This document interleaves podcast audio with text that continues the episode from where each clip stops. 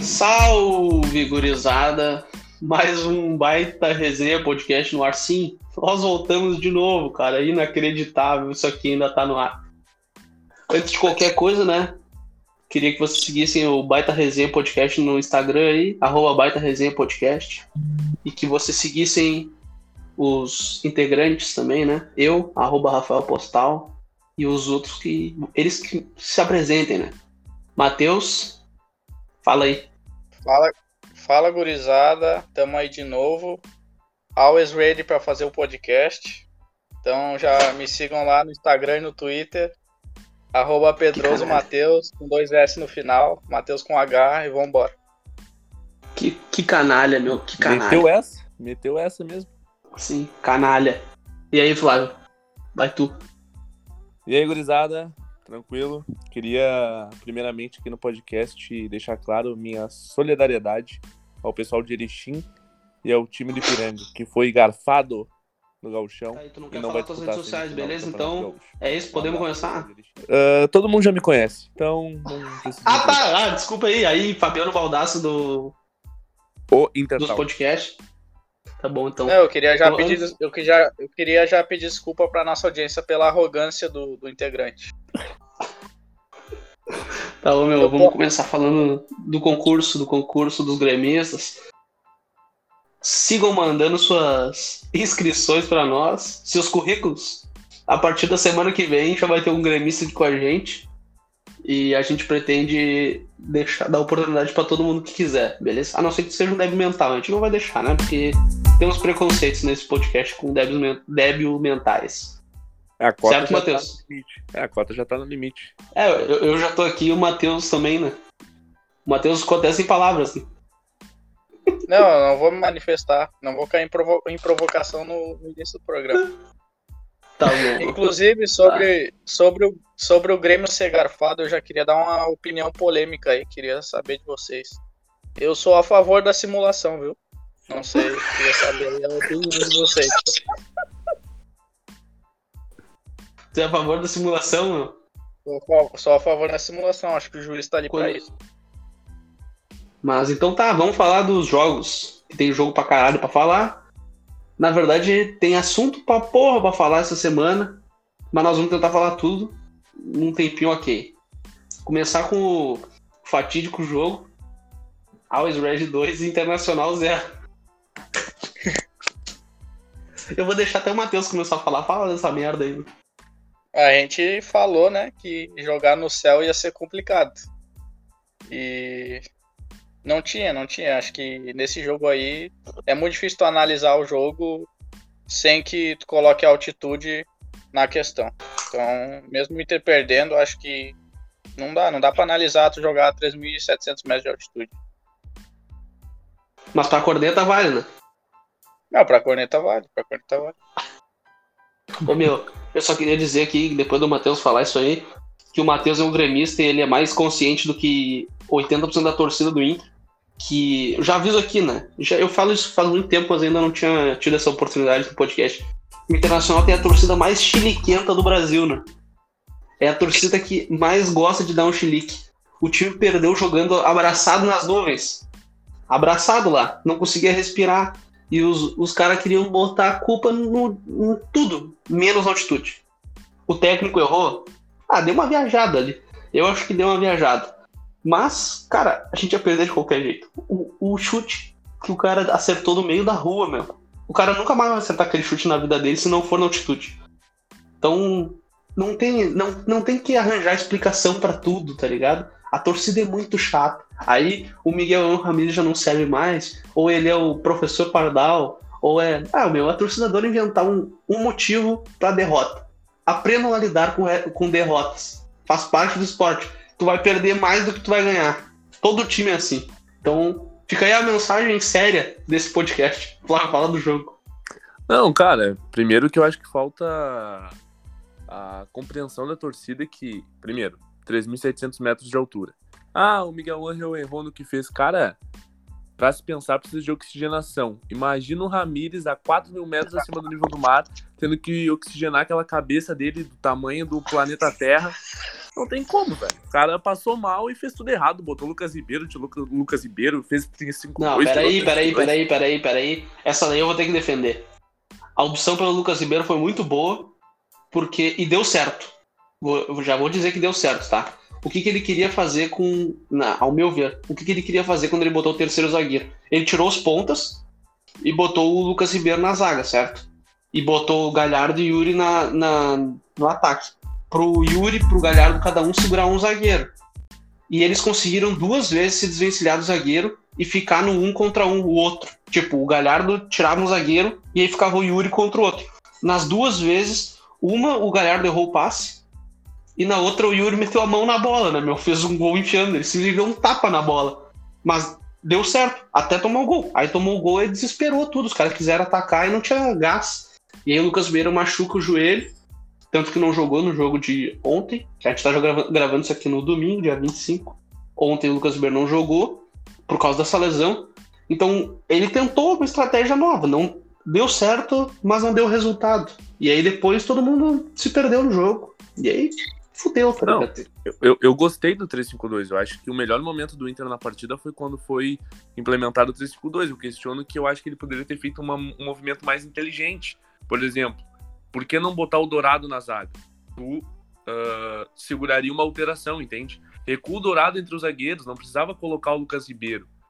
Recua o Dourado, libera os laterais, tira um ponto e bota o meio campista. Para mim seria mais simples do que ele fez, de tirar um ala né, um ponta no caso, e botar um zagueiro para gastar essa substituição desnecessária. Mas o 3-5-2 entrou bem. De resto. O Dourado, já é, o Dourado já é ruim de volante, imagina do zagueiro.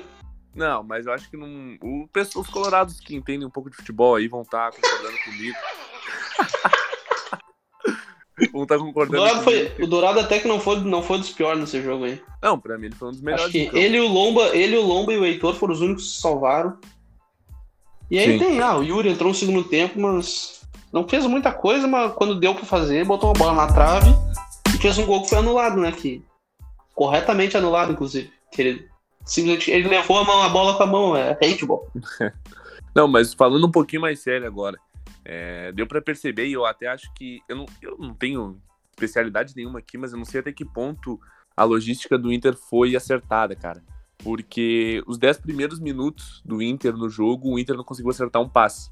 A direção e a logística do Inter ficou muito preocupado com a questão da oxigenação, que aparentemente se tu chegasse no dia, né, tu sentiria menos essa, essa falta do ar e tudo mais, só que esqueceram, acho que, da coisa mais importante do futebol, que é a bola.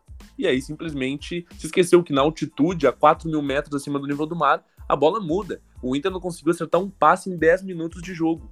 E eu acho que tem um, tem um lance que eu peguei e para mim eu filmei aquele, para mim é o, o que simplifica o que é jogar na altitude. O Marcelo Lomba dá uma quebrada na bola que ela atravessa a grande área do Inter e vai até a grande área do Always Ready. Cara, isso só vai acontecer na altitude. A velocidade da bola é diferente, a altura que a bola pega é diferente. Então, até, assim, até, porque, até porque o Lomba não consegue cobrar um tiro de meta depois do meio campo no Beira Rio, né?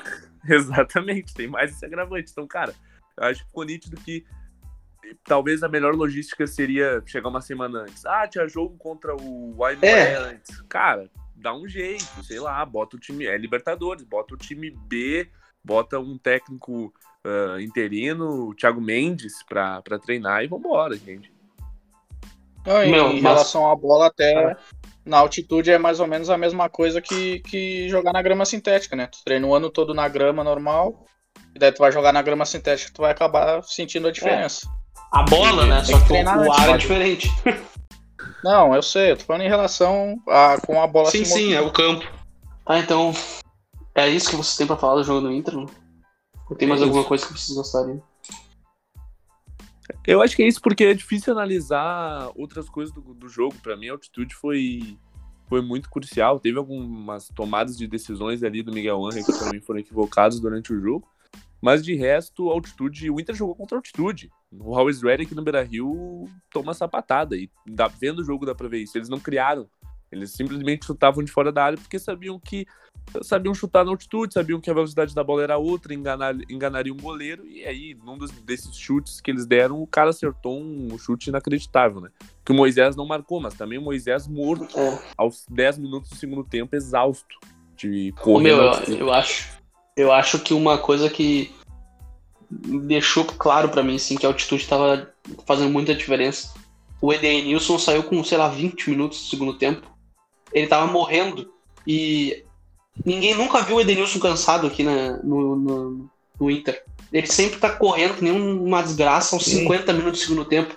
Então, se ele sentiu, velho, não tem outra explicação, tá ligado? Não, ah, o técnico tem... errou. Pode ter errado, cara. Pode ter errado. Até acho que ele errou. Mas a altitude é o maior fator, cara. O maior Sim. fator. Aí vem os caras dizer, ah, e o Boca ganhou lá. Sim, ganhou depois de 51 anos. 51 anos que o Boca não ganhava na altitude, em La Paz. Ganhou. Tá, beleza. É isso. A seleção brasileira, se eu não me engano, perdeu cinco jogos para a Bolívia na história. Quatro jogos foram em La Paz. Mas os caras acham que não é altitude. É outro, tem outra explicação, é coincidência da vida a Bolívia só jogou Copa do Mundo na história por causa da altitude, não foi por causa de qualidade. Não. A Argentina do Messi tomou de 6 na Bolívia, em La Paz, mas não é altitude. É, bizarro. Mas então tá, vamos, vamos, vamos pro jogo, o jogo principal dessa semana, que foi Grêmio lá que dá, né? Jogar, eu vou te confessar, Matheus. Eu vou te, vou te confessar, Matheus, que eu não vi essa merda desse jogo, porque não sou palhaço de pagar Comebol TV, né? E o Futimax tá muito ruim nesses últimos tempos aí, travando muito. Aí eu larguei de mão com 5 minutos do jogo. O que, que, tem pra falar dessa merda aí? Grêmio Eu queria dizer que eu queria começar agradecendo o Futimax, que eu tô há 4 anos assistindo jogos só pelo Futimax, né? Por questões geográficas. Então fica aí meu agradecimento. Mas. Patrocina ah, nós. Grêmio meio. é, então. Não, achei o Grêmio meio, meio preguiçoso, assim, para falar a verdade. Começou o jogo devagar, mas muito superior ao, ao que dá, né? E aí, naquela jogada clássica do Grêmio do Renato ainda, o Ferreira fez uma jogada pela esquerda e, e o Diego Souza abriu o placar de cabeça. E Quem? aí depois o Grêmio até. O tanque, né? O tanque. Pô, ele tinha esquecido, Rafa. Foi lembrar disso daí. Ah, meu. É que é muito boa, meu, o tanque. Mas aí depois o Grêmio até controlou o jogo ali certo tempo e aí o Rodrigues fez o que a gente chama de, né, deu, deu uma de juvenil ali, deu um tapa no cara sem, sem motivo algum e quase complicou o jogo pro Grêmio. E acho que queria dar um destaque pro Breno, né, que de novo fez aí boas defesas e é muito melhor do que o que a gente teve nos últimos anos. É. Flávio, tem alguma coisa para falar desse jogo aí? Não, satisfatório para quem é colorado o jogo, vou ser sincero. Eu, com todo o meu profissionalismo, me dei o trabalho de ver os melhores momentos do jogo no YouTube, porque o jogo não tem condição.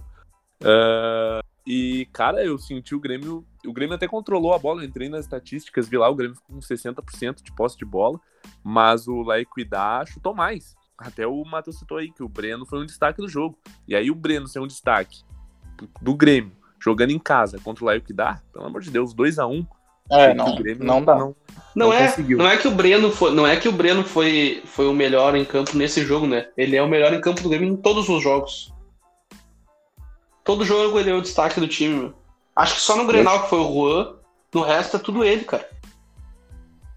Tá salvando o Grêmio finalmente. O Grêmio achou um goleiro. Né? E ele é da escola Marcelo Groy de cera, né? Que ele faz, faz uma cera muito bem feita. É um ponto positivo aí. Tu gosta de simulação e de cera, então é isso que tu gosta? Gosto, gosto. Eu tô a favor da cera também. O anti-futebol. Futebol. Futebol é lugar pra malandro. O mundo, o mundo é lugar pra, pra malandro. Isso é o cara que foi buscar a vida nos Estados Unidos falando, né? Tu vê que o, Bra... o cara sai do Brasil, mas o Brasil não sai dele nunca. Mas é por isso que eu tô voltando. Tá, meu, então tá, vamos seguir aqui. Uh, tem mais alguma coisa pra falar desse jogo? Não tem muita coisa pra falar desses jogos, né? Não. Não sei se alguém quer falar não, alguma coisa do, do não, nosso só, foi importante o, foi, foi, importante o Grêmio ganhar o jogo porque, lembrando, só um classifica por grupo, né? Então é bom Sim. tomar pontos aí em casa. Queria deixar aqui que o nosso querido Atlético Dinheiro já ele já começou a me dar razão antes de tudo começar, porque ele já perdeu pontos pro Lago Aira, e eu falei que isso ia acontecer aqui. que mais que aconteceu? Uh, Depois, o Defensa e Justiça empatou com o Independente Del Vale, 1 a 1 E o resto, que não era informação aqui, né? Então, não sei o resto dos resultados. Sei que o, o São Paulo socou o Sporting Cristal e o Flamengo ganhou do Vélez, porque o Flamengo tem muito mais qualidade. Esse jogo eu vi, e aí é ridículo de, a diferença de qualidade.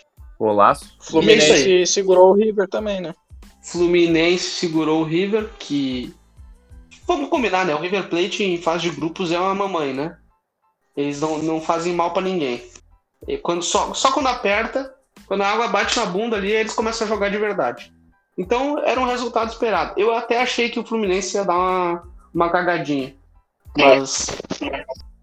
Mas Dom Fredon sabe fazer gol, né? Então acabou empatando o jogo e terminou assim, né?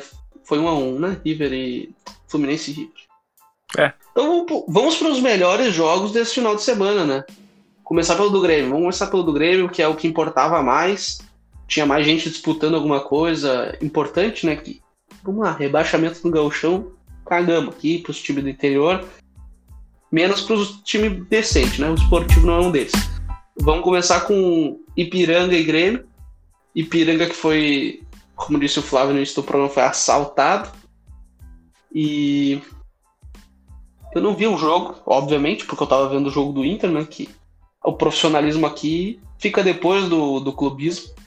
Então, o que, que o Matheus tem pra falar desse jogo? Não, eu acho que já deu pra ver um pouco da mudança de postura do Grêmio com o Thiago Nunes. O Grêmio tendo menos a bola e saindo mais rápido pro ataque. Mas ainda muito início de trabalho.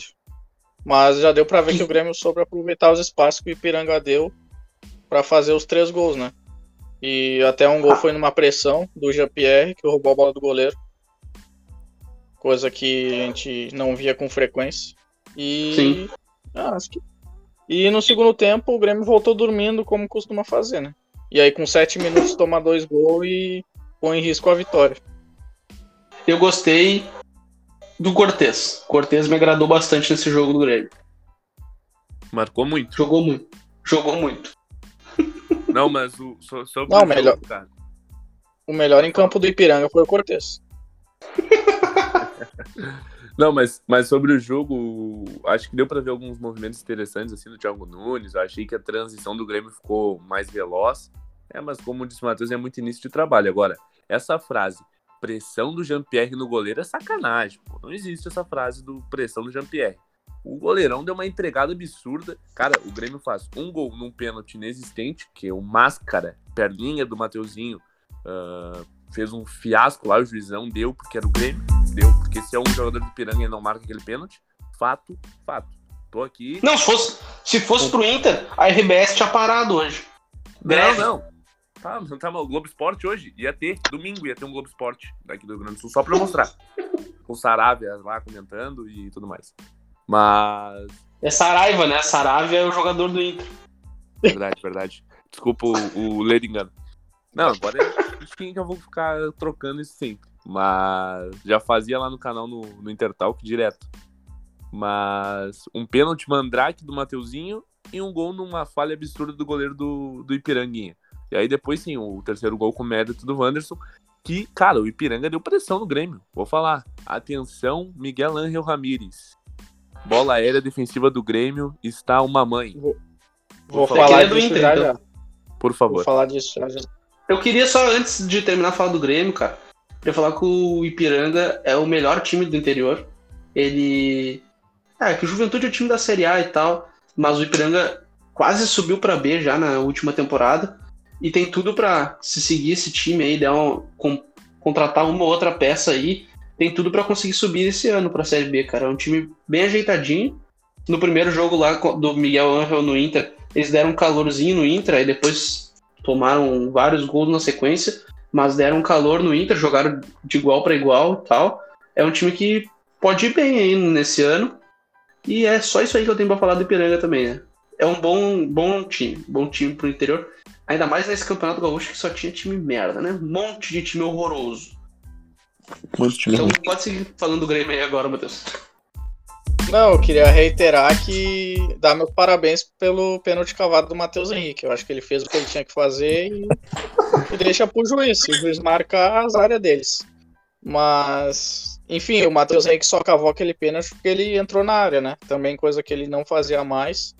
E eu acho que isso é muito pela, pelo Thiago Santos ali que deu uma segurança no meio-campo defensiva e deu liberdade pro Matheus Henrique. Ele tá voltando a infiltrar a área. E É, o Wanderson, né? Um dos gols do Ipiranga foi uma falha do Thiago Santos, não foi? Foi, foi. Ah, tá. Belíssimo volante. Não, mas ele conseguiu dar uma liberdade pro Matheus Henrique, mesmo seguindo jogando mal. Tá, segura demais a bola ainda.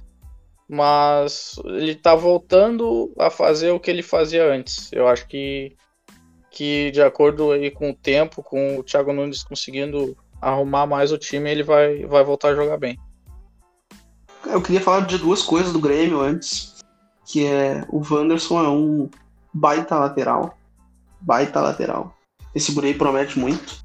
E a outra coisa é que eu fiquei impressionado com uma foto do Grêmio quando o Thiago Nunes foi apresentado e tal. Ele foi pro campo e tá ele com a, com a pranchetinha. Prancheta não, como é que é o quadro aquele, com o campo. E os jogadores assustados. Acho que fazia tempo que eles não viam aquele quadro. Né? Matheus. Matheus Ah, faleceu, eu acho.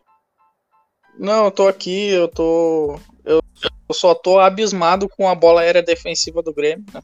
Como o, o Flávio já falou aí.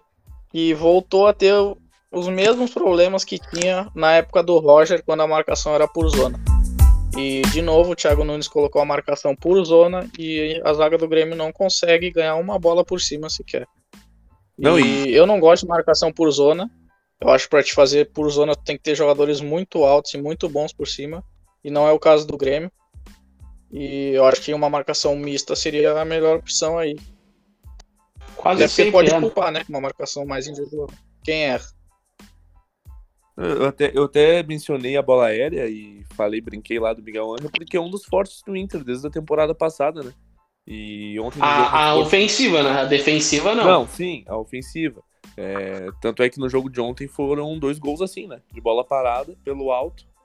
Ah, um do Zé Passes Gabriel. do- dele. É, Passes um dele, Rodilindo. Um monstro, apenas. Tá, então vamos falar do jogo do Inter. Acabou o jogo do Grêmio. Acabou essa merda, esse jogo. Vamos falar do jogo do Inter. O Inter deu um, um passeio, basicamente, com 5 minutos de jogo fez 1 a 0 com o Zé Gabriel. Aí depois veio um contra-ataque do Yuri Alberto, que o Yuri Alberto botou o zagueiro pra correr atrás dele. Joga, o Yuri Alberto joga demais. E ele dá um passe certinho pro Nonatinho. Nonatinho Gaúcho meteu o gol. Aí o terceiro gol foi de pênalti, né? Do Yuri. Que ele tirou a zica, segundo ele.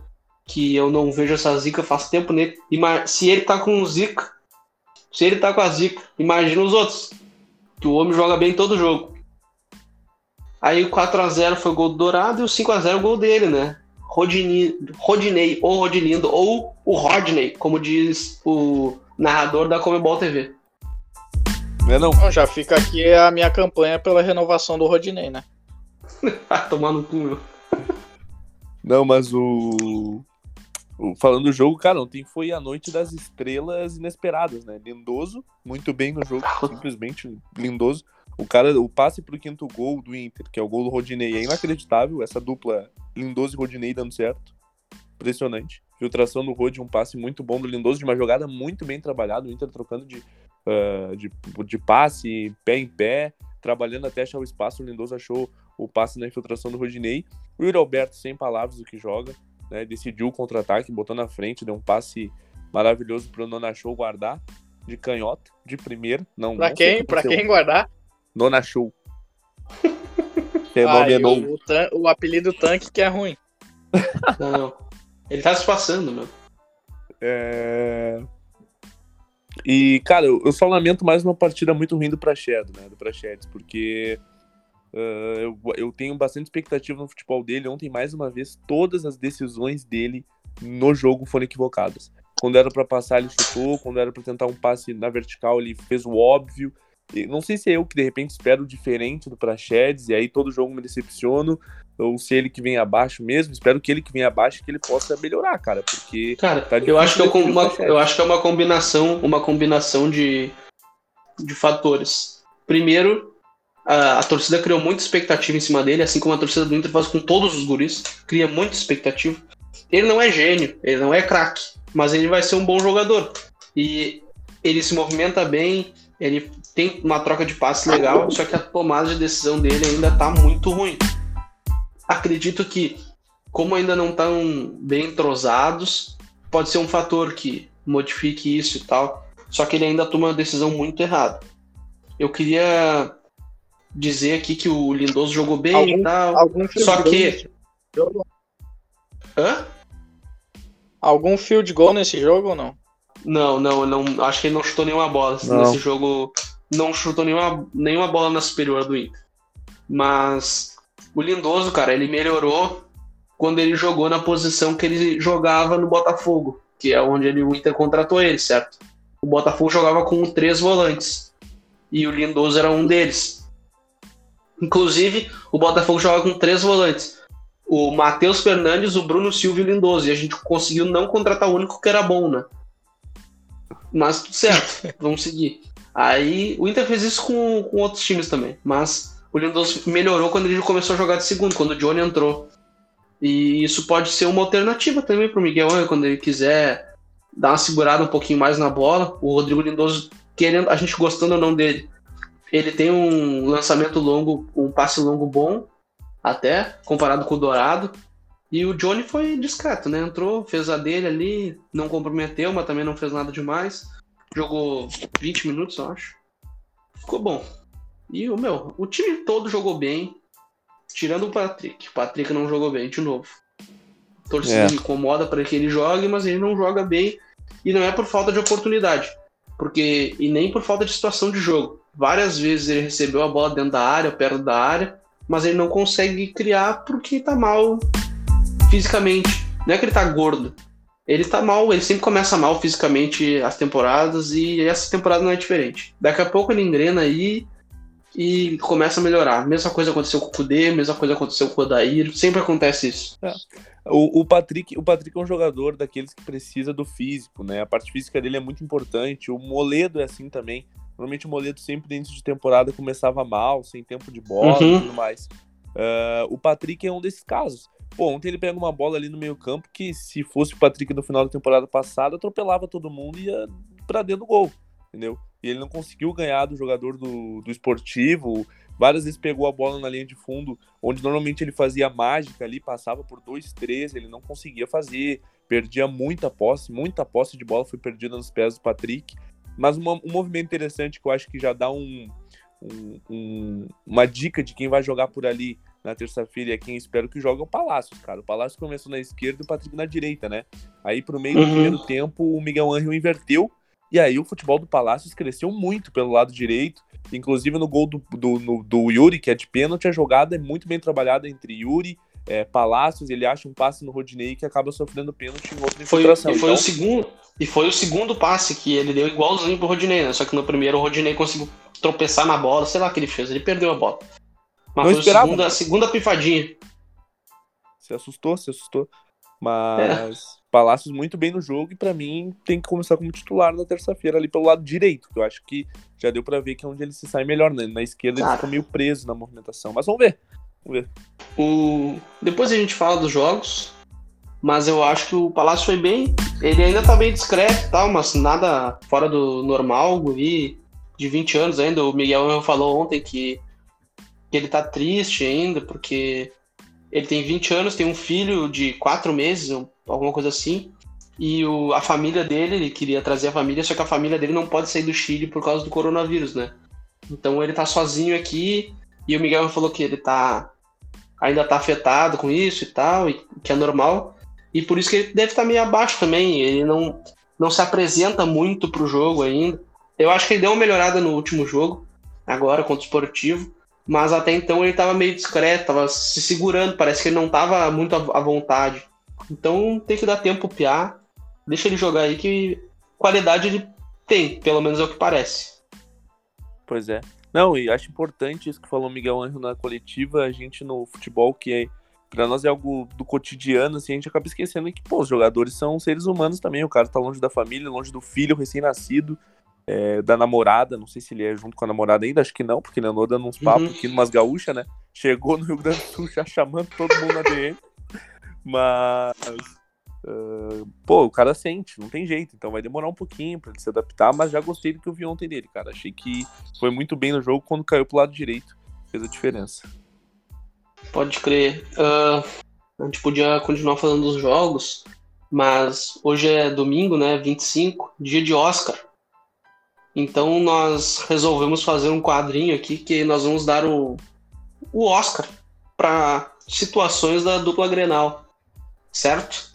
A gente não sabe o que, que o outro falou, o que, que o outro tem aí, que eu não sei o que, que o Flávio e o Matheus têm de, de material para esse quadro, mas a gente vai falando e se tiver alguma categoria igual, a gente cada um fala o seu e a gente debate para descobrir qual é o melhor, certo? Certo. Certo. Então eu vou começar com um que eu sei que vocês têm, que é ator coadjuvante. Eu tenho. Certo. Melhor ator coadjuvante. O meu ator, o meu melhor ator coadjuvante vai pro Matheus Henrique pela segunda vez. A primeira porque ele fingiu que era bom jogador. E ontem porque ele fingiu que sofreu um pênalti. Então, Rafa, eh, eu vou, eu vou Ah. nessa tua linha aí pro meu ator coadjuvante. Eh, sigo na bronca, sigo na luta pelo interior, né, pros meus amigos de Erechim. Então, o meu ator coadjuvante é o senhor Éder Zanella, juiz de Ipiranga e Grêmio, que eu acho que fez um grande papel no- na partida de ontem, classificando o Caxias, né, para semifinais Sim. e o Grêmio como primeiro colocado na pontuação geral do Campeonato Gaúcho. Matheus? Bom, eu vou por outra linha completamente diferente até. Que, que E- olha, novidade. Achei que tu ia falar mesmo. Canalha. coisa, Matheus. Canalha. Canalha. Não, Máscara. o meu ator, o meu ator coadjuvante, ele vem há um tempo já sendo sendo um bom coadjuvante no, no estádio Beira-Rio, que é o Vidraceiro. O Vidraceiro do Beira-Rio é o meu ator coadjuvante. Vem ajudando o Internacional aí há alguns anos. É, e graças a ele que a dívida do Inter tá em 100 milhões, né? O déficit foi de 100 milhões. A dívida tá em 700, mas... Então tá, o nosso o Oscar vai pra ele então, né? Já que foram dois votos contra um. Ah não, o cada um escolheu um. Pois Tô é. viajando aqui. Vamos votar Vamos aqui. escolher quem? Vamos votar, votação, votação. Eu achei o voto do Matheus muito bom. Eu também. Eu achei então o Oscar vai, o Oscar de melhor ator coadjuvante vai pra ele, né? O vidraceiro do Beira Rio. Palmas, palmas, por favor, palmas. Palmas, palmas. Obrigado, só eu bati palma.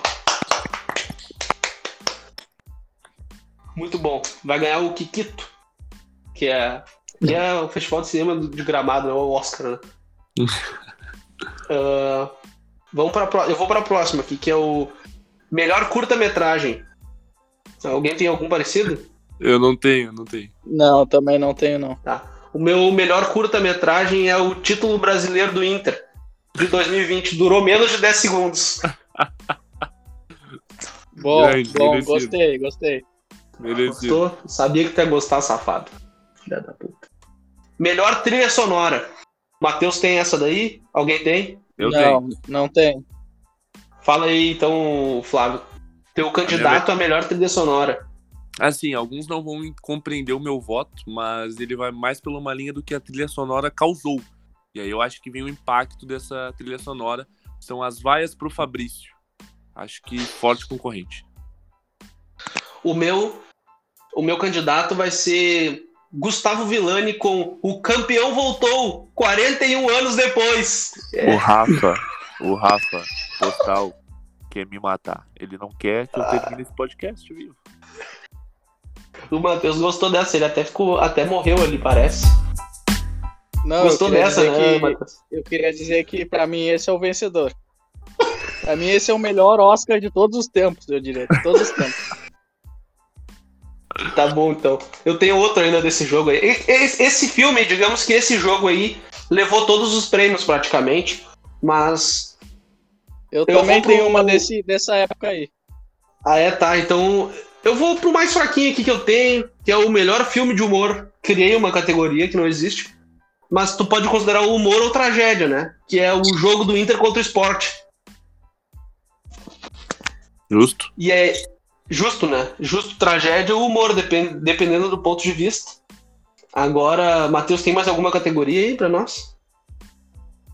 Não, eu tenho aqui o melhor roteiro original. Que, né? Meu candidato vai pro Brasileirão de 2020. Filha da puta. Tenho, eu tenho mais duas categorias aqui, se fosse, posso falar. Vai lá. Pode ir, pode ir. Vai que é tua. Não, eu tenho a de melhor ator, que né, é um pouco óbvio, vai pro Tinga em 2005. Paulo César Tinga, gr- grande concorrente. Ah, vai tomar no teu cu. O cara tem coragem. Isso aí não dá nem pra fazer piada, mano. Porque não, é um absurdo. Não, mas eu sou Nossa. a favor de simulação, acabei de falar. Não vejo problema. Que cara mau caráter. Ah, muito mau caráter. Tá, e o que mais tu tem?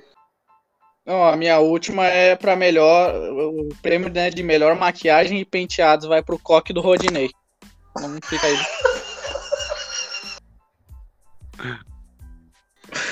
Guri desgraçado, meu. Flávio, tem mais alguma aí pro nosso Oscar? Não tenho, meu, não tenho. Não tem. Eu tinha mais um, mas é que, é que não tem Oscar de fotografia, né? Quer dizer, tem de, de imagens, né? Fotografia, no caso, são as imagens, não é de uma foto só. Porque se tivesse de uma foto só, certamente seria do bandeirinha com a bandeira levantada e a Denil sem a camisa, né? Bem feliz, ficando triste já. Cara, Aquela foto é sensacional. Não, acho que Mas poderia então tá. outra foto concorrer com essa. Que é a foto do Qual? pessoal desmontando o palco do título lá. Ai, cara, que desgraça, meu. Que desgraça. Tá, meu, então, passando esse momento de humor, tentativa de humor, né? Teve uma outra boa aí só, o resto foi tudo um lixo. Mas vamos projetar os jogos dessa semana aí, né? O Inter joga com o Tátira, terça-feira, o famoso hoje, pra você que tá ouvindo. Se tu tá ouvindo na terça também, né? Pode estar ouvindo em qualquer dia do planeta Terra. Ah, então, o que vocês têm pra falar aí do Inter e Deportivo Tátira? Terça-feira. Vocês Cara, acham que o Inter entra pressionado por ter perdido o primeiro jogo? Claro. Entra. Eu acho, eu acho que. Eu acho que não. Mais uma vez, os colorados que entendem de futebol aí sabem que o Inter vai entrar pressionado, porque, cara, não, não tem, não é que, ah, se perder o mundo acabou, mas o Inter precisa pontuar em casa, se não vencer o jogo. Onde é que vai, vai vencer? Vai ter que vencer do Tátira lá na Venezuela, vai ter que buscar ponto contra o Olímpia lá como obrigação. Então o Inter precisa fazer nove pontos no Beira-Rio. Isso em qualquer fase de grupos da Copa Libertadores da América. Tu conta com três vitórias em casa e aí para classificar um empatezinho fora. É simples, não tem muito mistério. Então o Inter precisa vencer por ter perdido para o Always que não é um resultado absurdo, podia acontecer pelos fatores que a gente já disse, altitude, toda, todas essas complicações que existem. Mas agora tem que vencer do Tátira, que fez um bom jogo contra o Olímpia, que também não é um grande time, né? O Tátira venceu em casa, eu acho que isso é até bom pro Inter, que o Tátira não entra pressionado. O Tátira vai tentar tirar um pontinho do Inter no Beira-Rio. O Inter tem responsabilidade de vencer, sim. Ah, se não vencer vai ser o fim do mundo? Não, não vai. Mas tem que vencer. Mas é exatamente isso que eu tô falando. O fato de eu falar que o Inter não entra pressionado não significa que não tem que ganhar em casa. Tem que ganhar. Mas eu acho que o a pressão que eu digo é do tipo, ah, se perder, a torcida vai encher o saco. Vai encher o saco de qualquer jeito. Se essa for a pressão, vai ter pressão se ganhar, se perder, vai ter pressão todo jogo, porque a torcida é insuportável. Mas eu acho Não. que tem que ganhar, tem que ganhar, óbvio que tem que ganhar. Mas não acho que o Inter entre pressionado em campo, que os caras entrem nervosos, alguma coisa do tipo. Acho que não. Não, mas eu digo pressão, Rafa, eu digo pressão no sentido assim, que se o Inter não pontuar, não fizer três pontos, se complica. Se Sim. complica. Ah, não, isso sim. Então é um jogo Isso sim. importante. Tem, tem uma certa pressão em vencer. Na, na verdade, sim. eu não, eu não sei. Eu não sei. Eu não sei o horário do outro jogo do grupo. O Olímpia contra o Always Ready. Mas, por exemplo, tá? Se o Inter empatar esse jogo e o Olímpia empatar com o Always Ready, não, não, ser, não seria um. resu- Óbvio que o resultado é horrível porque o Inter não vai vencer. Mas não tiraria chance de, de classificar, por exemplo. Não, não. Tudo depende, tudo depende. Assim como se o Inter ganhar e o Olímpia perder, o Alves Red vai estar com seis pontos e vai estar classificado já, né? Porque ninguém vai ganhar desde a altitude, acredito eu.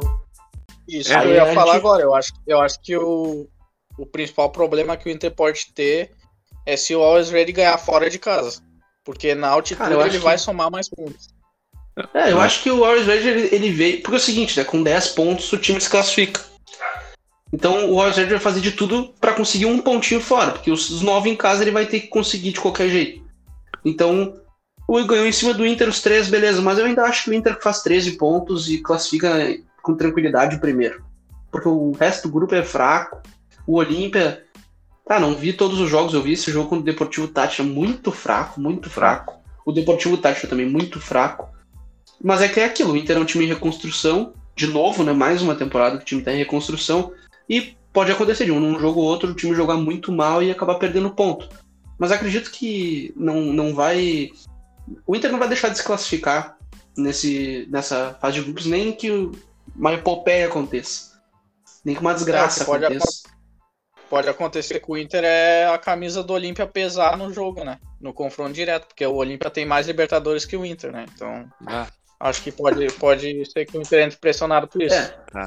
O Inter, ah, tá. o Inter tem um, não tem um histórico muito bacana com o Olímpia, né? Hum, não, não tem. Nos fuderam já uma vez. Mas, cara, tem que pensar no jogo do Tátira aí. Acho que o time do Inter vai ser. Eu não sei agora se o Rodinei joga ou se o Heitor joga, né? Depois do jogo de ontem do Rodinei, eu não sei o que, que faz. Eu iria com o Heitor, claro. Mas eu acho que o time do Inter não vai sair muito do Lomba, Heitor, aí Zé. Acho que vai jogar o Zé. O Lucas Ribeiro acho que ainda não vai, tá bom. Porque é daqui dois jogos o jogo só. Daqui dois dias só. Uh, ou hoje, para você que tá assistindo na terça, né? Uh, acho que vai ser Heitor, Zé, Cuesta e Moisés. Ah, Léo Borges jogou muita bola ontem, hein? Muita Mais bola. seguro. E no ataque foi bem. E acho que no meio vai ser a mesma coisa de sempre, com Dourado, Praxedes e Edenilson, talvez o Maurício no lugar do Praxedes. E no ataque acho que vai ser o Palácios. Acho que vai jogar o Patrick de novo e o Yuri dessa vez. Tyson? Com o Tyson, o Tyson segundo tempo, né? Tu acha? Tyson segundo tempo. Acho que ele não vai conseguir jogar 90 minutos ainda. Então eu prefiro, se ele puder jogar 45, eu prefiro que ele jogue os 45 finais. Ele vinha jogando, né, meu? A temporada não, no, tava rodando. Tava né? jogando no sub-20. Tava jogando no sub-20. Sim, os últimos. O último mês, vamos botar assim. É, então, pô. em atividade pelo campeonato ucraniano. Eu Sim, acho que. Mas, mas o cara ficar um mês jogando no sub-20 ali, jogou uma outra partida, isso aí já modifica o físico, a preparação do cara e tal. Vamos ver, vamos ver. Mas acho que acho que o Tyson joga o segundo tempo, se jogar, né? O Miguel tá. ontem falou que tem chance e tal. Acho que vai pro jogo, mas nunca se sabe, né? Mas, ô Rafa, se o Tyson entrando, tá? Ou começando o jogo, né? Que a gente não sabe. É, uhum. tu acha que o Miguel bota ele onde? Cara, nem o Miguel Anjo sabe, né? Ele pois é. falou é. ontem na entrevista que, que ele vai conversar com o Tyson para saber onde é que ele se sente melhor e tal. Eu falei em algum lugar com, com alguém, falei que eu acho que depende da parceria que ele tiver no meio-campo. Se for, por exemplo, eu acho que ele pode jogar no meio se o Patrick for o ponta esquerda. E ele pode jogar na ponta se o meia for para Chedes ou Maurício. Acho que vai ser isso. E se o lateral, o lateral vai ter se o Tyson jogar de ponta, a gente vai ter que ter um lateral que passe o tempo inteiro. Ontem o Léo Borges fez bastante isso, de passar e botar a bola na área. Mas ele não, não tava, não vinha fazendo isso nos jogos anteriores. Acho que por tá, tá se adaptando ainda ao profissional e tal. Mas foi bom ver ele fazer isso pra gente saber que tem pelo menos mais um lateral que consegue cumprir as funções ali, né? Mas acho que o Tyson, cara, não vai fugir muito disso. Ou vai ser a, a função do Praxedes, do Maurício ali, ou a ponta esquerda. Mas eu acredito que de início ele entre de ponta. E eu vou te falar, eu acho que o Nonato ganhou força também nesse time, hein? Com a partida de, de ontem, né? Que a gente tá gravando no domingo. Daqui a uhum. pouco do, do Nonato ser testado ali junto com o Edenilson, cara. Porque o Praxedes já não deu resposta, acho que o Maurício também não conseguiu, não jogou bem o Grenal, jogou aberto pela direita, né? Mas lá no. É que foda que a altitude é complicado, né? Tudo que a gente falar do jogo contra é, o Red, É isso, não tem como. Comprometido, né?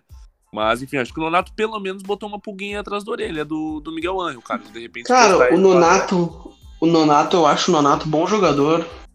Só que ele tem aquele ar de que ele tá sempre com preguiça, tá ligado? Mesmo ele não estando.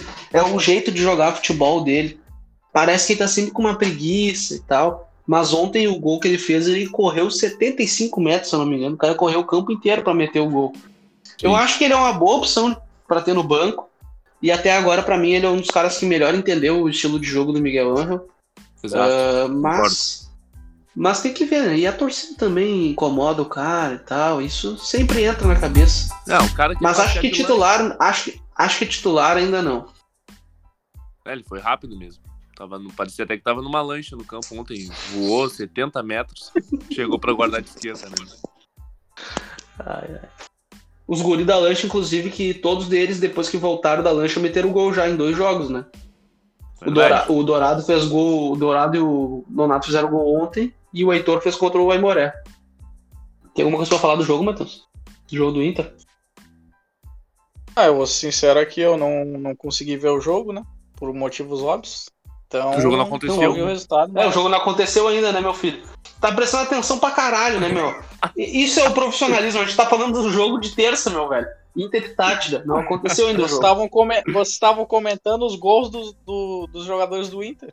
Eu achei que Por... tinham votado no jogo anterior. Pô, mas é que aí tu não acompanhou não. toda a linha de raciocínio ah, aqui. Não. Pá, o cara tá, prestando, tá jogando Candy Crush no telefone ali não tá prestando atenção no podcast, cara. Tá, então tu não tem nada para falar do jogo do Inter, a gente vai não, pro jogo eu, do Grêmio. Eu tenho uma informação, eu tenho uma informação para trazer para nossa tá, audiência aí que teremos VAR, né, na, na semifinal do Gauchão nos dois jogos. Graças a Deus, né? É, o Matheus Henrique deve ter ficado meio triste, né? Mas acho, acho que acho importante ter VAR, principalmente no Grenal, né? Apesar tá, que o juiz não vamos... usa muito, né? Quando, quando quando o Inter faz pênalti no Grêmio, o juiz não usa muito VAR. Meu Ferreirinha se atirou. Ferreirinha se atirou, meu. Se atirou, sim. Empurrão com as duas mãos nas costas não é pênalti. É a única vez na tá, minha vida que eu vi isso. Vamos, vamos falar do Grêmio, do Lanús e Grêmio. Não tem muita coisa para falar desse jogo aí. O Grêmio vai ser o segundo jogo do Thiago Nunes. O, vai pegar o Lanús, né, de novo. Mas acho que não tem muito segredo, né? Vai ser um joguinho ruim. Acho que o Grêmio não vence esse jogo. Mas. Início de trabalho, né? Não tem muito que avaliar do Thiago Nunes, não tem muito que falar do time dele, nem do time do Grêmio ainda. Só que o Cortez é horroroso, né? Só isso. Ah, o Cortez né, já teve bons serviços prestados, mas não dá mais. E né, temos um mistério também que é o Guilherme Guedes, né? Que eu não sei onde foi parar. Guilherme Guedes foi pro açougue do Grêmio, né? O Léo o, o Léo Gomes tá lá até hoje. Não, é, o maior mistério hoje dentro do, do Grêmio, eu acho que é o Guilherme Guedes, porque eu não sei se ele tá lesionado, eu acho que não. A única, o único, único momento que eu vejo ele é nas, na apresentação da camisa do Grêmio, que ele tá sempre lá de modelo. Mas, Virou modelo. Pô, o lateral reserva tinha que ser ele, né? O Cortez não, não tem mais condição. É, eu acho que ele ainda não é melhor que o Diogo Barbosa e tal, mas é que se tu der um, eu acho que o Grêmio não quer botar ele para não ter chance dele virar titular. Eu acho que é isso. Eu gosto do Cortez, cara. ah, eu também gosto como Colorado, eu adoro o Cortez, mano. Ah, o Cortez é um cara simpático. Né? Mas o filho dele é fera. Não, mas o meu pior que do jogo não tem muita coisa para falar, não sei nem como é que tá o Lanús, né? O Lanús ele foi classificou para Sul-Americana pelo Campeonato Argentino, né? Ele não pegou pré nem nada. Hum, não, foi direto.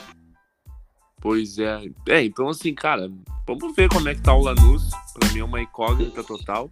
Se não me engano, no, no campeonato argentino é o a partir do sexto colocado que começa a pegar a Sul-Americana. Se eu não tô enganado. Ah, cara, aí tu, aí tu tá procurando informação no lugar errado, né? É, não, não sei. Tanto é que eu, eu estou dando aqui uma possível desinformação, né? Mais vamos... uma, né?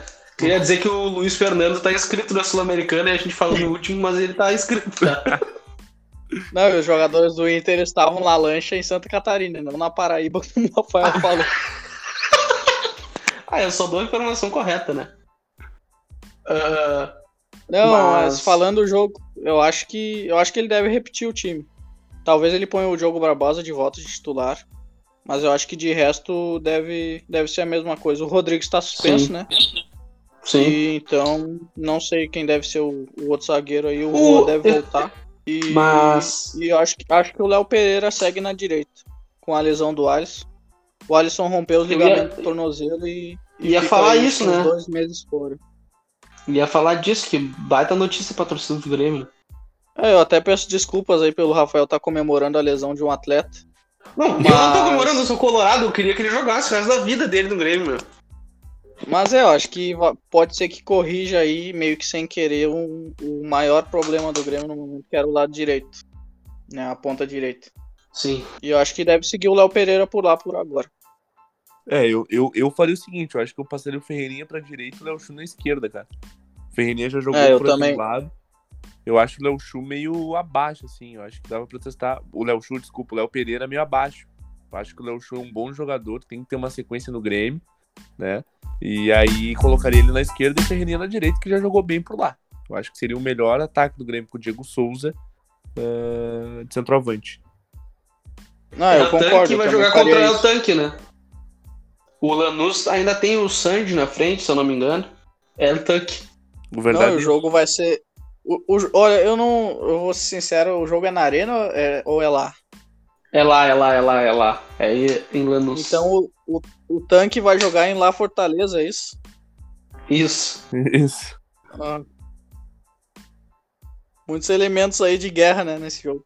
Interessante. Tá prevendo alguma guerra, meu? Uma ladaia, uma briga? Não, acho que não. Acho que esse jogo aí vai ser tranquilo. Até porque não tem torcida, nada. Acho que. Ah, não. Um a um, tranquilo, meu. Um a um, eu acho que vai ser.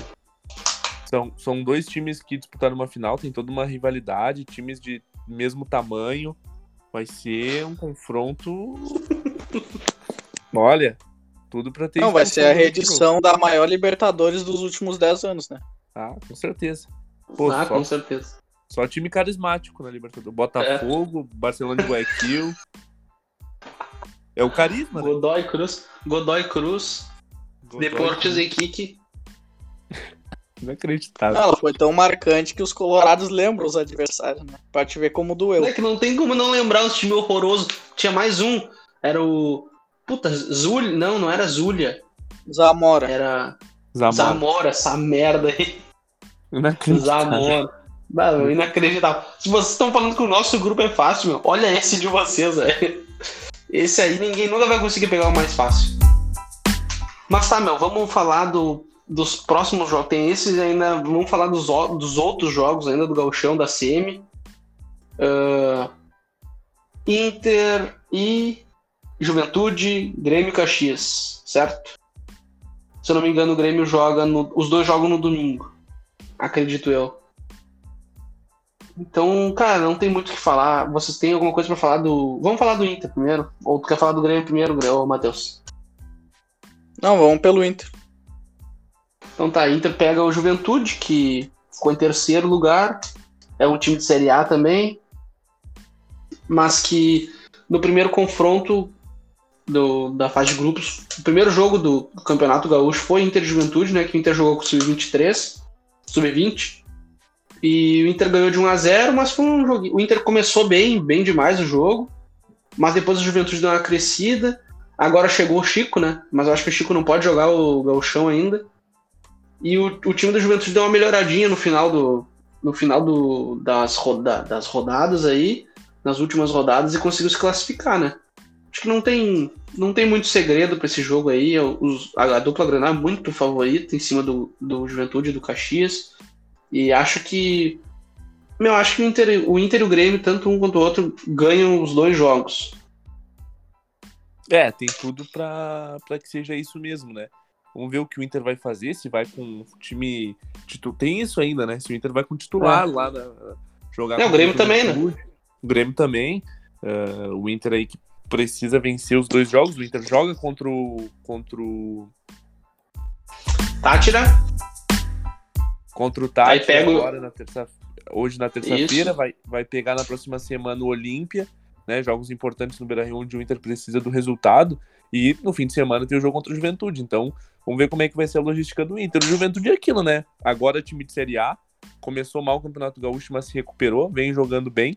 Mas acho que o Inter passa ainda. Não era, por exemplo, o Juventude, para mim, na minha visão, não foi nem o melhor time do interior. Como eu disse aqui, o Ipiranga, para mim, foi o melhor É, time do interior, deu mais trabalho pra dupla Grenal e acabou não classificando, né? E o Caxias, pra mim, tá abaixo desses dois. Então acho que o Grêmio deve ter bastante facilidade. Pra mim, o Juventude vai ser bem mais difícil pro Inter, mas igual o Inter passa. Tem essa questão aí, né? Time titular no domingo. Acho que o Inter deve preservar ali com time misto, quem sabe reserva, pra descansar pro jogo contra o Olímpia, né?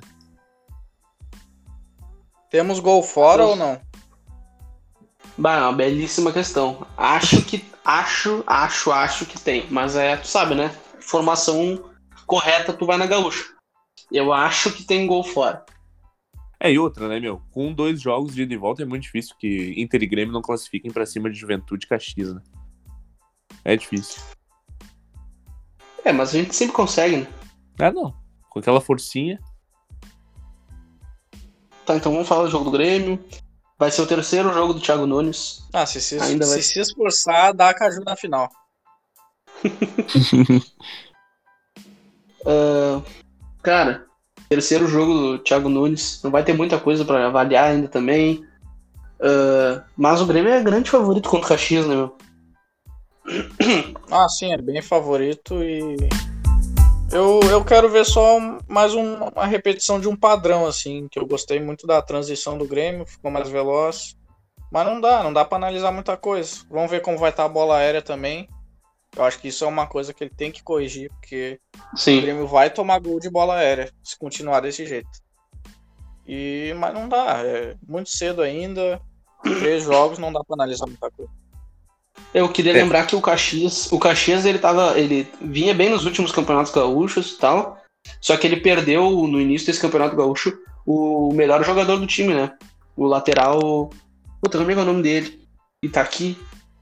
E tá. Todo lateral chama Itaqui, todo lateral chama Itaqui no Rio Grande do Sul, né? Deve ser Itaqui. Iv- Ah, eu não lembro o nome do cara, velho, mas é bom jogador. Lateral Foi pro direito. Goiás. Muito bom. É, o lateral direito que metia gol de falta e fazia um fuzuê lá. Era bom, é bom jogador e tá no Goiás agora. Então o Caxias perdeu melhor, o melhor jogador e desde então vem mais ou menos. Não, não impressionou nada em nenhum jogo. Não, e, e sobre o Grêmio, né, cara, Thiago Nunes, acho que o principal ponto dele, claro que foram poucos dias, mas como disse o Matheus, acho que a transição de bola do Grêmio ficou mais rápida, ele melhorou, né, e vamos ver se ele vai dar continuidade a isso. Só que a bola era do Grêmio, cara. Eu duvido que o Thiago Nunes vá deixar de fazer a marcação por zona, já era assim no Atlético Paranaense, e é uma marcação que precisa ser trabalhada, né. O Renato, se eu não estou enganado, marcava individualmente, né. Sim. E, e terminou marcando assim. Então, a por zona demora um pouco mais de tempo. Ah, hoje está jogando o Juan, né? Ali como titular da zaga. Então, também é um zagueiro jovem, tem que se adaptar. Vamos ver, cara, vamos ver. Eu, eu torço para que no Grenal isso não chegue pronto ainda e que o Grêmio sofra com isso no Grenal, porque é um, é um ponto forte do Inter, vem sendo assim. E pode ser por aí que o Inter vença o, o Grenal e a final do Gauchão, né? Mas que Possível. Grenal, cara. É Tem que passar na semi ainda. Possível Grenal, possível Grenal. Ah, bom. Ah, bom. Não, é a marcação por zona era, era um problema no, com o Roger, né? Antes do Renato Sim. chegar e a primeira O- coisa que o Renato fez quando chegou foi mudar pra individual. O Nico Lopes em Porto Alegre era um grande adepto da marcação por zona. O jurídico do, do podcast mandou segurar essas informações. Então a gente vai segurar, né? Isso. Vamos passar pro, pro final já do programa, né? Já tá bom. Já falamos de todos os jogos. Seis jogos, não. Oito jogos a gente já falou. Quatro que passaram e quatro que vão vir, né? E vamos pro nosso quadro querido. Abre aspas. Certo? Ah, antes, antes do abre aspas, eu queria só uma informação pra vocês. O Rodinei ontem dedicou o gol dele pra filha, né? E aí eu fui procurar, fui pesquisar o nome da filha. E vocês não vão acreditar. O Rodinei será um grande amigo de Tyson Freda. O nome da filha dele é Maria Joana. Ah. Achei, que o nome, eu achei que o nome da filha ia ser Tyson, né, velho? Não, meu. Maria Joana. Pra quem não Ah. pegou essa daí, aí eu não vou explicar, né, meu pé? Não, piada não se explica. Piada não se explica. Não, não vou explicar essa daí, né, meu? Nem- Não tem explicação. O Rodinei chamar a filha de Maria Joana é foda, né? Pois é. É um, é, um, é um bonito nome, mas sempre vai te remeter aquilo. Aquilo. Não dá pra falar o nome porque senão aparece explicit no, no Spotify. Aí não dá. É, eu não sei do que vocês estão falando, que eu não, não gosto desse tipo de coisa. Ah, tá bom então. Meu, vocês têm alguma coisa de abre aspas? Eu tenho. Vai então, vai que é Eu tua. tenho uma aqui também. Vai, Flávio. Não, o meu sempre um pouco mais diferente, né, cara? O meu é. Tava passando no Twitter, assim, e aí eu vi. Veja cinco motivos para o Flamengo querer aproveitar o Rodinei em 2021. Concorda? E aí logo eu achei, pô, é brincadeira, é um colorado querendo zoar, né? E não, é o repórter Ven- Venê Casagrande, do Rio de Janeiro. E eu só queria comentar que esse é o vídeo, não me deu trabalho de ver o vídeo, ver os motivos. Mas, Mas eu já concordo. isso pra roda. Que já, e já dizer que eu, não- que eu concordo. Acho que tem que renovar com o Rodinei e aproveitar ele em 2021. É o Flamengo, né? O Flamengo, Não o Inter, deixando bem É, claro. deixar, deixar claro que é o Flamengo. Ah, Então tá, é isso aí, né, meu? O que que eu vou falar? Se o cara tá dizendo e ele é de lá, não, não vou ser eu que vou discordar, né? Exato. Posso Matheus ir com a alguma minha? coisa falar? Tem, pode ir, tem. pode ir. Ah, eu vou, vou, eu vou voltar a citá-lo, já tá ficando meio, meio óbvio, mas eu vou Tá voltar a batido. citá-lo, Fabiano Baldasso. Uh, porque eu- ele, ele fez um tweet essa semana que eu, eu me senti tocado com o tweet dele. Então, eu vou. Ah, eu vou, vou citá-lo novamente. Abre aspas. Comparem as postagens dos ananás sem me citar e as que me citam. Fácil perceber que só tem engajamento se usam meu nome. Eu libero. Podem continuar usando. Senão vocês somem. Então eu vou continuar usando aqui que ele me liberou. Então tá tudo certo. Queria dizer que se não fosse o Fabiano Baldasso, o nosso podcast teria só três ouvintes, né? Nós três. Então, obrigado, Exatamente. Fabiano Baldasso. Tem, Exatamente. vocês têm mais algum? Vocês têm mais algum? Eu tenho três aqui. Não, não tem mais nada não. Pode ir. Na real, eu vou falar dois só. Que o outro, o outro é. O outro é muito ruim, mas vou falar só, só dois então. Primeiro ele, né? Aquele que sempre será citado neste podcast. Quem? Farid. Quem? Eu quero ver Farid Germano. No Que dia coisa. 21 de abril. Quem me segue. Não, vamos lá de novo, né? Farid Germano. Arroba Farid Germano. Abre aspas. Quem me segue, sou grato. Sabia que Thiago Nunes seria técnico e teria contrato até 31 de 12 de 22. Para que dois auxiliares técnicos e um analista de desempenho? Quero morder a língua. Mas quanto tempo durará esse treinador? Simplesmente Segundo o Farid, pelo jeito, o Farid queria que o Thiago Nunes viesse, viesse sozinho. E pra que um analista de desempenho, né? Não serve pra nada. Simplesmente a informação do RS. Não, pra quê? Pra quê? Pra que dois auxiliares e um analista de desempenho? É, pô, não, não é capaz de fazer as coisas? Precisa de ajuda agora o Thiago Nunes. É, não. Ai, quer, terceirizar o, quer terceirizar o trabalho dele. Fraco, treinador. Ah, eu tenho outro aqui que Ah, é. realmente. Não dá pra É um discordar do cara Farid. que. Não dá, é. É não, se, não se briga com a notícia, né? Eu quero citar aqui, agora, um cara que o jurídico mandou não falar o nome, porque ele não gosta de piadinhas que, com ele, não gosta de brincadeiras com ele. Ele bloqueia as pessoas por causa disso. Então eu só vou chamar ele de Senhor Barriga. Porque é uma barrigada atrás da outra. Arroba Senhor Barriga. Informação que chega que Saravia deve entra- entrar, estar na lista de relacionados contra o esportivo. Essa é a, a, a informação do senhor Barriga. Queria lembrar aqui que o Saravia não foi nem. não ficou nem no banco do jogo contra o esportivo. É o nosso nível jornalístico do Rio Grande do Sul, certo? Exato. É, eu queria também comentar da barrigada do senhor Intertalk, que falou que o Johnny seria titular e o Léo Borges, né? Acertou o Léo Borges, errou o Johnny. 50%, 50% né? É, chutei dois ali, né? Um foi.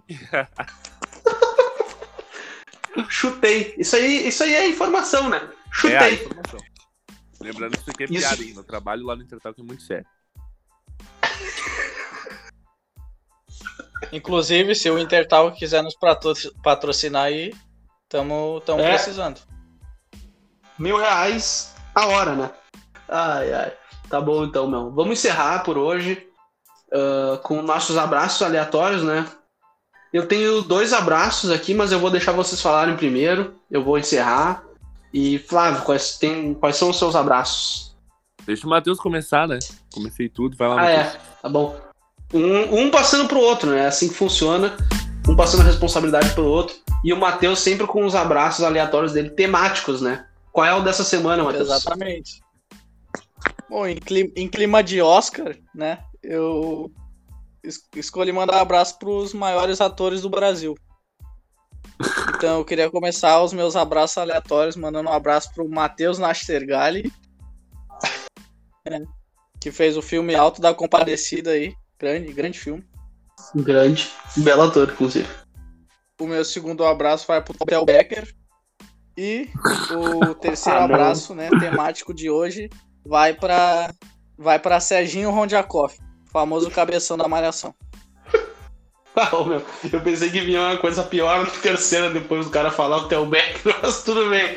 Tá ótimo assim. Tá ótimo assim. Eu vou mandar abraço pra duas cidades. Eu não terminei ainda, co- posso terminar? Ah, bom. Porra, vai então, vai, vai. Não, eu queria mandar um abraço, né? Sempre tem um abraço para a cidade que nos manda um carinho. E eu queria mandar um abraço para a cidade que me, re- me representa muito no momento, que é a cidade de Solidão em Pernambuco. Então,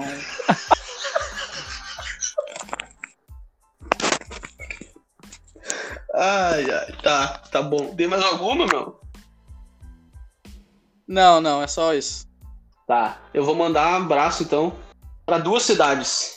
Porque eu não tenho abraço pra mandar pra nenhuma pessoa. Então vou mandar abraço pra duas cidades. A cidade do Matheus, começando começar pela cidade do Matheus, já que ele me homenageou na última. Eu vou homenagear ele nessa. Um abraço pra cidade de Rolândia, no Paraná. e o- Flávio citou uma cidade do Rio Grande do Norte. Eu vou citar outra, não do Rio Grande do Norte, outra cidade só mesmo. E aí, o meu abraço vai para a cidade de Pintópolis, em Minas Gerais. Inacreditável que exista mesmo isso. Mas eu, Existe.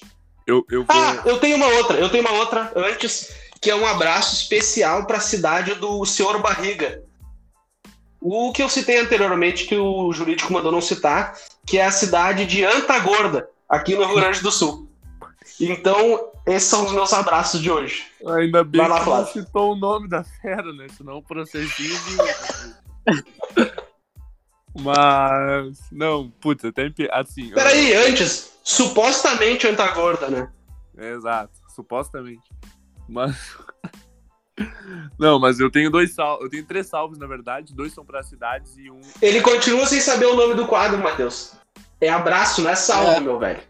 Não, já já estamos no terceiro episódio e ele ainda não, não sabe o nome do quadro. Ele, ele não decorou o nome do podcast, ele não aprendeu que ele tem que citar a arroba dele no início, e ele não aprendeu o nome do, do quadro também. Ô, meu, Então, vocês são um macaco velho, vocês sabem. Estrela chega, grava e vai embora. Entendeu? Meu comprometimento aqui é zero.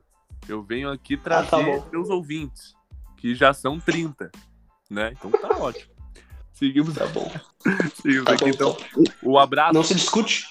O abraço para duas cidades e para uma pessoa. Primeiro vou começar pela minha amiga Emma Stone, que tá estreando mês que vem o, o novo filme dela da Cruella, estreia mês que vem na Disney Plus.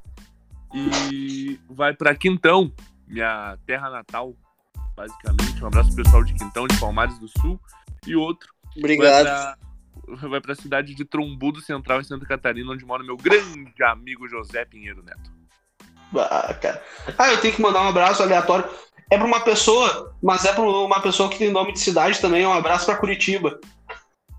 Né, Matheus? Isso aí, isso aí. Um Então, abraço pra É Curitiba. isso aí. Um abraço pra Curitiba. E, então, é isso aí. Terminamos por hoje. Ah, Não, eu tenho, eu tenho ainda uma coisa pra falar antes de terminar. Ah, tá bom. Lá vem, fala. Não, é que porque eu sofri represálias dos cornetinhas da imprensa durante a semana falando do meu trabalho. né? Porque né, um gremista, colega de Rafael Postal, falou que, que eu não faço um bom trabalho aqui nesse podcast. Então, então eu gostaria de desafiá-lo a participar aqui com a gente, ver se ele pode fazer um trabalho melhor que o meu. Então Tá fica aí, Le- ah, Então. Leonardo Almeida. Eu te desafio a participar do podcast. Ver se tu consegue fazer bom. melhor, tá? Semana que vem ele aparece aí. E a partir dessa. Ele é gremista, então já começamos aproveitando o concurso. E o primeiro gremista vai ser ele, então. Vamos, vamos tentar, né? Tem que ver a agenda da pessoa. Exato. Então é isso. Um abraço para todo mundo que conseguiu ouvir até aqui. Sigam a gente nas redes sociais, arroba Baita Resenha Podcast, arroba underline Neto Flávio, o Intertalk, arroba Pedroso Mateus, com aquelas putaria toda de H e dois S no final. E me sigam também, arroba Rafael Postal. Um abraço e tchau, tchau. Valeu, gurizada. Até. Fui.